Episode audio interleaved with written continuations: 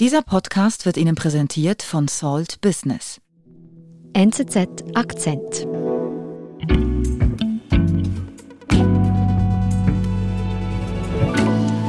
Joya da Silva ist bei mir im Studio. Hallo. Hallo Nadine, danke für die Einladung. Freut mich, bist du hier. Ähm, Joya, als erste Frage, von welchem Mail-Anbieter schreibst du deine Mails? Ich benutze Gmail. Ja, ich auch. Du auch, ja, der Datensammler schlechthin. Sagt man, ja. Also auch kein Proton-Mail. Ja, ich habe einen Account von Proton. Das war ja auch so einer der ersten Anbieter, die wirklich auf Datenschutz setzen. Es ist eine Schweizer Firma, also war ich schon, wollte ich das schon mal ausprobieren. Und dahinter steckt Andy Yen, der ist heute CEO, ist aber auch Gründer der Firma. Und er legt sich heute sogar mit Apple an. ProtonMail gilt als sicherer E-Mail-Anbieter. Apple hat mit der Schweizer Firma aber ein Problem und setzt sie massiv unter Druck. NZZ Tech-Redaktorin Joya da Silva erzählt die Geschichte von CEO Andy Yen, der sich mit Apple anlegt. Wer ist denn jetzt dieser Andy Yen? Yen hat Wurzeln in Taiwan aber eine Ausbildung an einer amerikanischen Elite-Universität. Er hat einen Doktor in Philosophie und Physik von Harvard mhm. und ist nach seinem Studium dann ähm, nach Genf gegangen ans Kernforschungsinstitut CERN. In der Westschweiz? Genau, das ist dort, wo die Forscher in diesem großen Ring unter der Erde Protonen ineinander prallen lassen. Mhm, also er ist Physiker jetzt? Oder genau, was? er war Teilchenphysiker. Mhm, und wann ist denn der Moment, wo ein Teilchenphysiker sich äh, für ein Mail-Programm beginnt zu interessieren? Das war 2013. Breaking news this evening is the identity of the man who sent the Obama administration into defend and explain mode this week. His name is Edward Snowden. He's an American former CIA employee in computer tech. Und zwar enthüllt da Edward Snowden diese Massenüberwachungsaffäre. Mhm, also der Whistleblower, ehemalige CIA-Mitarbeiter. Genau. Andy ist dann sehr besorgt über ähm, diese Enthüllungen und zwar stört es ihn, dass da Handys abgehört werden, beim E-Mails wird mitgelesen, die werden abgefangen, die werden analysiert. Die Regierung weiß ständig, wo wir uns aufhalten, weil sie unseren Standort speichert. Und er entscheidet dann, dass er etwas ändern möchte, weil das, wie das damals lief, 2013, einfach seinem Verständnis von Freiheit und Demokratie widersprach auch. Mhm. Und äh, er, er beschließt dann den, eigentlich den Gegenentwurf zu Google und Apple und all den großen Firmen zu lancieren. Große Ambitionen, wie geht er da konkret vor? lustigerweise tippt er dann in eine Facebook-Gruppe von CERN äh, eine Nachricht und sucht Leute, die, die das auch stören, was da geschrien ist. Und es melden sich zwei Kollegen bei ihm und zusammen gründen sie dann Proton Mail. Also eigentlich drei Teilchenphysiker finden sich zusammen und gründen ein Mailprogramm. Ja, der eine war, glaube ich, auch Programmierer. Aber genau, also sie konnten wahrscheinlich schon auch alle programmieren. Jen ist auch äh, so ein Sicherheitsspezialist, genau. Also er ist schon nicht nur Physiker, genau. Okay, ja. also die drei ähm, starten Proton Mail. Was genau. ist denn jetzt das Besondere an diesem Mailprogramm, das Sie da jetzt entwickeln 2013? Es ist eine E-Mail ganz ohne Werbung. Der Anbieter und niemand kann den Inhalt der Nachrichten mitlesen, weil sie Ende zu Ende verschlüsselt sind. Mhm. Das war damals etwas Besonderes, das gab es damals eigentlich nicht. E-Mails, die verschlüsselt sind. Was heißt genau Ende zu Ende verschlüsselt? Ja, das heißt, wenn jemand das E-Mail abfängt und lesen will, dann kommt eigentlich nur so ein Brei von Zahlen raus. Also mhm. du als Senderin und ich als Empfängerin, wir sind die einzigen zwei Nutzer, die diese E-Mail entziffern können, weil wir eben die Schlüssel haben. Mhm. Und das war eigentlich so wirklich ein Etappensieg für den Datenschutz. Mhm. Also eine sehr gute Geschäftsidee. Wie geht es dann weiter mit Proton Mail? Es läuft eigentlich sehr gut für Proton Mail. NDN läuft ein bisschen offene Türen ein in der Datenschutzszene. Äh, er bietet den Service über eine eigene Webseite an, aber auch als App in den App Stores von Apple und Google. Mhm. Und ähm, eigentlich innerhalb von wenigen Jahren hat er schon über eine Million Nutzer, dass das Ding wächst. Lasts forever. Und Yen reist um die Welt und hält Reden zum Datenschutz und, und zur Privatsphäre. What has happened is that we've largely lost control over our data and also our privacy. Also für Yen läuft eigentlich alles nach Plan. Ja, es läuft wirklich gut für NDN bis im Mai 2018. Mhm. Dann kommt ein großer Schock und zwar Apple blockiert alle Updates von Proton Mail. Nicht einmal ähm, Sicherheitsupdates sind mehr möglich. Wieso macht denn Apple das? Also wieso ermöglicht Apple keine Updates mehr von Proton Mail? Ja, Apple möchte am Erfolg von Proton auch mitverdienen. Also solange Proton klein war, da, ja, da hat es Apple wahrscheinlich auch gar nicht so interessiert, wie das Business läuft da von NDN.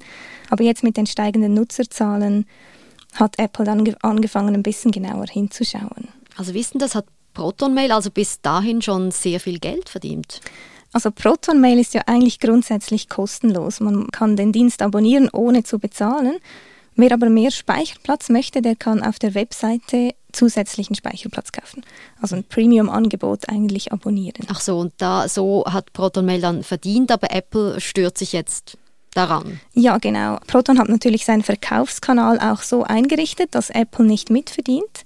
Dazu muss man wissen, dass es erstmal gratis ist für Proton Mail eine App im App Store zu platzieren aber wenn dann die Leute in der App auf das Premium-Abo wechseln wollen, dann verdient Apple dann mit. Also für diese sogenannten In-App-Verkäufe nimmt Apple 30 Prozent des Umsatzes an sich, mhm. beziehungsweise 30 Prozent beim ersten Kauf und 15 Prozent dann im zweiten Jahr, wenn das Abo dann verlängert mhm, wird. Also für weitere Funktionen, für Updates etc. Genau. Mhm. Und das ist wirklich eine Goldgrube für Apple. Also die verdienen mit diesen In-App-Verkäufen über 60 Milliarden Dollar jährlich. Wow, das ist eine horrende Summe, oder? Ja, das ist mehr als alle Güter und Dienstleistungen, die in einem Jahr in Tunesien verkauft werden. Und es ist auch mehr als doppelt so viel, wie die Schweiz an direkten Bundessteuern einnimmt. Also es ist mhm. wirklich horrend. Mhm. Ja, und jetzt sieht Apple also Proton Mail wachsen, sieht aber auch, dass im Moment daran nicht teilnehmen können, nichts verdienen können und sperren deshalb diese Updates. Was macht denn Apple jetzt konkret 2018 mit Proton Mail? Apple setzt Proton vor die Wahl.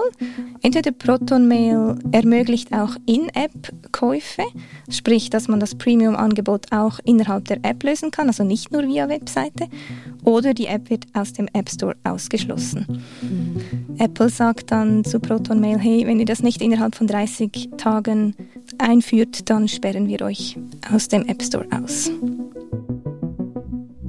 Wir sind gleich zurück.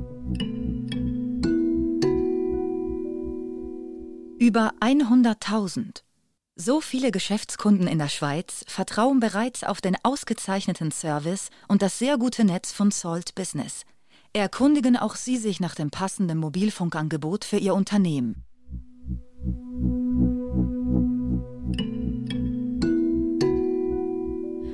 Also Andy und ProtonMail stehen vor der Wahl, entweder wir lassen Apple mitverdienen oder wir müssen darauf verzichten, dass wir unsere App im Store, im Apple Store anbieten können.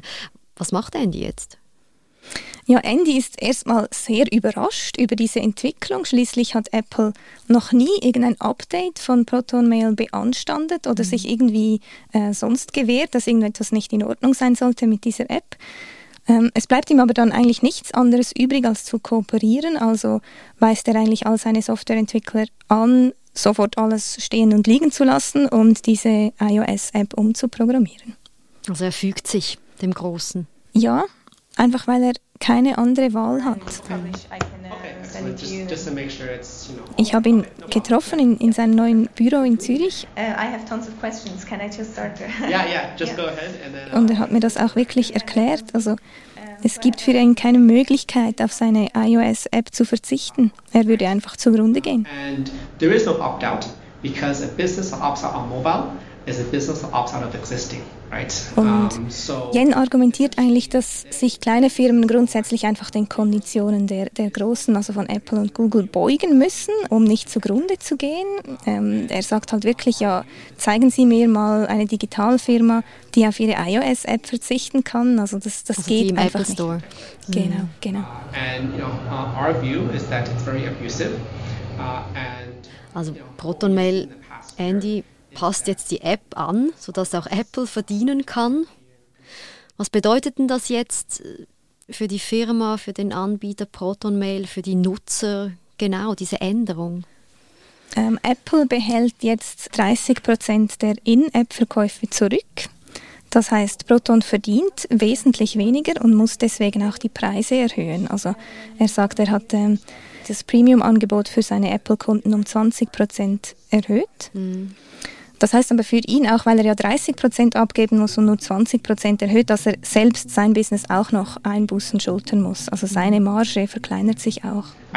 Prices uh, to absorb those fees. Das nervt ihn eigentlich auch, weil das Geld fehlt ihm dann für die Investitionen, um sein Geschäft auch weiterentwickeln zu können. Mhm. Und er sagt dann auch ganz konkret, ja, Apple missbraucht hier einfach auch seine marktbeherrschende Stellung. Ist da was dran? Ja, also ProtonMail ist bei weitem nicht die einzige Firma, die sich beklagt über diese Bedingungen, die Apple diktiert. Also wir haben andere große Firmen, zum Beispiel Spotify oder Epic Games und weitere Zusammenschlüsse von kleineren App-Entwicklern, die dagegen protestieren, wie sich Apple verhält. Kleinere Firmen haben aber oft auch Angst, dass sie irgendwie benachteiligt werden, falls sie Apple zu öffentlich kritisieren. Also sie befürchten, dass sie dann irgendwie Nachteile haben bei ihren Updates oder auch ausgeschlossen werden aus dem App Store. Mhm. Darum ist es eigentlich relativ selten, dass sich eine kleine Firma so wie Proton so öffentlich äußert. Mhm. Und der Fall ist auch für Wettbewerbshüter sehr spannend, weil die eigentlich eine schädliche Marktmacht genauso definieren. Ähm, also da steigen die Preise für die Konsumenten und Unternehmen können nicht ausreichend in Innovation investieren. Also das wollen die Behörden eigentlich sehen, um eine marktbeherrschende Stellung zu diagnostizieren oder festzustellen. Das genau passiert bei Proton Mail, wie jetzt Andy dir gesagt hat. Ja, genau. Also das ist natürlich dann auch Interpretationssache. Apple mhm. ist da natürlich nicht einverstanden, aber... Ja, was sagt Apple auf diese doch ja auch happigen Vorwürfe? Ja, das wollte ich natürlich auch wissen, darum habe ich sie mal angeschrieben und Apple weist natürlich alle diese Vorwürfe zurück. Sie sagen ja, wir haben keine marktbeherrschende Stellung in keiner einzigen von unseren Märkten.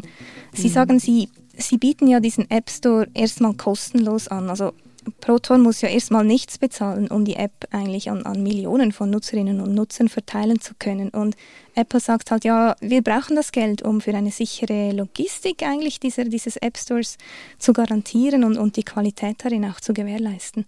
Mhm. Und Apple sagt auch, dass Firmen ja auch eigentlich andere Vertriebsmöglichkeiten hätten für ihre App. Es ist ja nicht der einzige App Store, es gibt noch einen zweiten großen und man könnte auch auf dem iPhone Safari aufrufen und dann dort auf Proton Mail. Mhm. Also aber Sie wissen natürlich wahrscheinlich schon, dass ähm, die meisten Nutzer dann über Apple Store trotzdem gehen.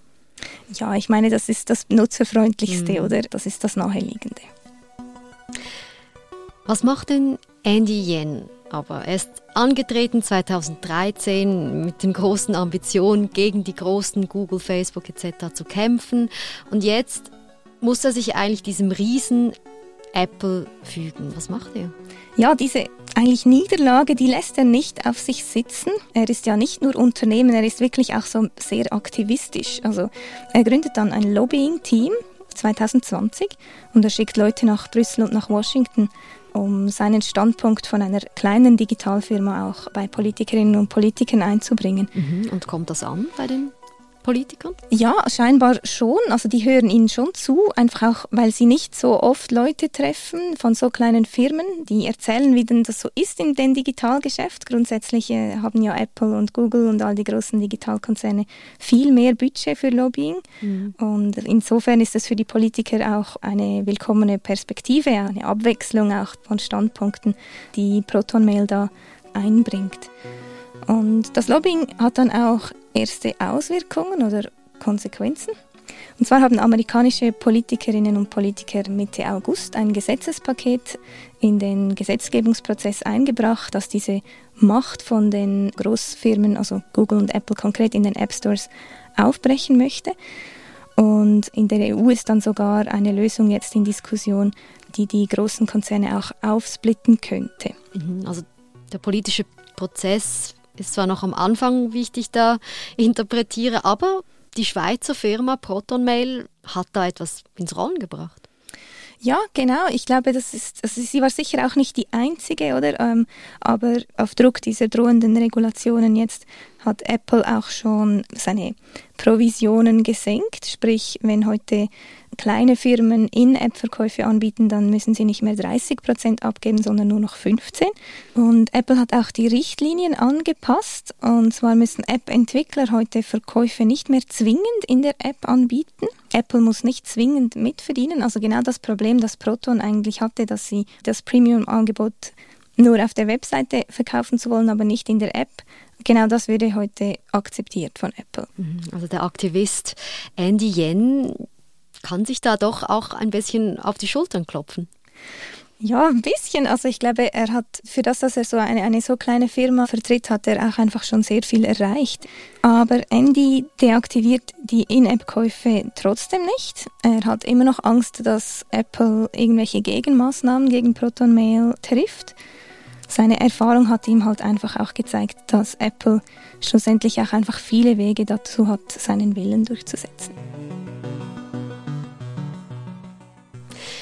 Joya, du schreibst viel über Tech-Themen. Was ist denn deine Einschätzung? Ist das die Geschichte von einem kleinen Schweizer Unternehmen, das wirklich etwas erreicht hat gegen die ganz Großen, aber am Ende irgendwie doch zu klein ist und die Großen immer noch zu stark? Vielleicht ist es so das Zwischenresultat, aber ich glaube, wir müssen im Moment auch die größere Perspektive da irgendwie einbeziehen. Und zwar passiert ja jetzt tatsächlich was mit bei der Regulierung. Also im Moment passieren eigentlich so die, die großen Weichenstellungen über die digitale Wirtschaft. Wie wird die eigentlich reguliert? Was darf man im digitalen Raum? Welche Regeln muss ein App Store beachten? Das wird jetzt erstellt und ich glaube, das wird sehr, sehr prägend für die Zukunft der Wirtschaft auch sein. Und NDN und Proton Mail waren da vielleicht ein Stein des Anstoßes, der aber trotzdem was ins Rollen gebracht hat.